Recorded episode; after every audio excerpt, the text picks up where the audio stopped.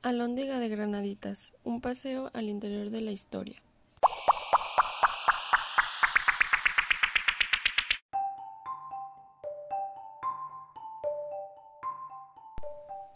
El día de ayer, viernes 2 de octubre de 2020, asistí a un recorrido en el estado de Guanajuato en la famosa Alhóndiga de Granaditas, ya que desde que estaba pequeña me interesaba mucho la historia de ese lugar y desde hace tiempo tenía ganas de hacer esa visita.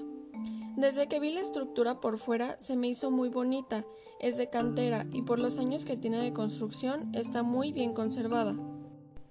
Cuando llegué me encontré con una familia y me acerqué a platicar con ellos. Me comentaron que venían de Veracruz y al final se me hizo algo gracioso la forma en que me contestó el señor José Luis sobre su visita. Es una parte importante en la formación cultural e histórica, aunque para mis hijos fue una visita obligada. Es difícil asistir con niños chicos porque, como en cualquier museo, hay reglas. Después de un rato los niños se ponen inquietos. No lo recomiendo con niños de 3 a 6 años, pero aún así vale la pena. Al momento de entrar había un señor, don Tomás, el cual era el encargado de dar los recorridos y explicarnos las cosas que había allí. La construcción de la Lóndiga de Granaditas comenzó en 1796 por órdenes del virrey Miguel de la Grúa Talamanca y fue concluida en 1809, comenzó diciendo don Tomás. Era muy interesante la historia de este lugar, así que comencé a tomar varias fotos. En ese instante un muchacho se me atravesó y se disculpó conmigo por eso. Aunque aproveché para platicar un poco con él, me dijo que se llama Jonathan García y venía de la Ciudad de México, pues tenía unos minutos observándolo y me di cuenta de que estaba la mayor parte del tiempo en su celular. Me molestó un poco su comentario. Como tal, es un museo. Hay información de lo ocurrido en los tiempos pasados y varios objetos para ver.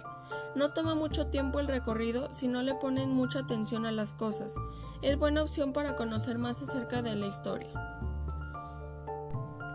Otra cosa que me llamó mucho la atención es que mencionó que era un almacén de granos, en este caso de maíz, ya que ese alimento era de primera necesidad en ese entonces.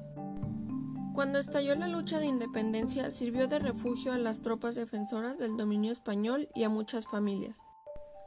Un 28 de septiembre de 1810, sobre su espalda cargó una gran losa un minero mestizo al que apodaban el Pípila, pudo protegerse de las balas y con antorcha en mano logró llegar a la puerta de la lóndiga e incendiarla para que el ejército insurgente pudiera entrar y ganar esa batalla donde se dice ocurrió una masacre de gente inocente, agregó don Tomás muy emocionado. Algo que me gustó de él era la forma en que contaba las historias, ya que transmitía muchos sentimientos por la forma en la que él hablaba. Además, se le veía que le gustaba mucho su trabajo. Después de un buen rato de recorrido, dijo don Tomás algo que me sorprendió mucho, un dato perturbador.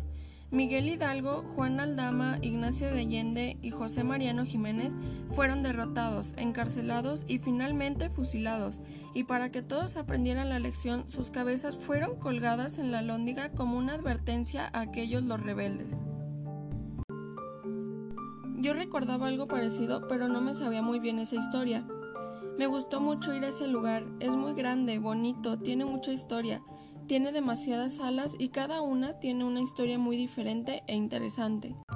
Casi al finalizar el recorrido platiqué con un señor mayor y me interesó mucho platicar con él sobre qué le había parecido el recorrido porque traía una libreta e iba anotando muchas cosas que él ya nos decía. Su punto de vista me dejó satisfecha.